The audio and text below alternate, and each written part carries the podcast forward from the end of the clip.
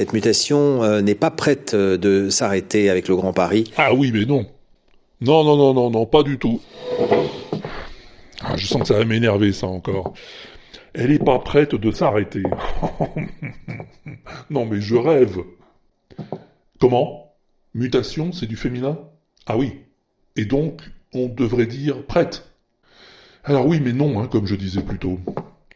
On parle pas de la même chose. On parle pas du même prêt. Il y a prêt et prêt. Alors, il y a prêt, P-R-E, accent circonflexe, T. Et il y a prêt, P-R-E, accent grave, S. Et en l'occurrence, quand on dit qu'on est ou qu'on n'est pas prêt de faire quelque chose, eh, c'est du prêt PRES qui est question. C'est une date que la Charente-Maritime n'est pas prête d'oublier. Et non, mon gars. On dit la Charente-Maritime n'est pas prête d'oublier. Elle n'est pas tout près d'oublier.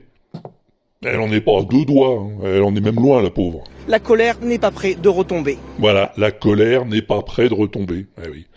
Elle n'est pas sur le point de retomber, il y en a encore pour un moment. Bon, maintenant, euh, je suis pas borné, hein.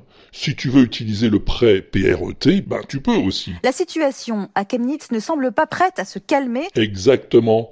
Elle n'est pas prête à se calmer, la situation. Eh non, elle n'est pas prête. Il va lui falloir encore un moment pour être prête. Enfin, moi, en tout cas, je suis toujours prêt à donner ma langue, tu sais bien.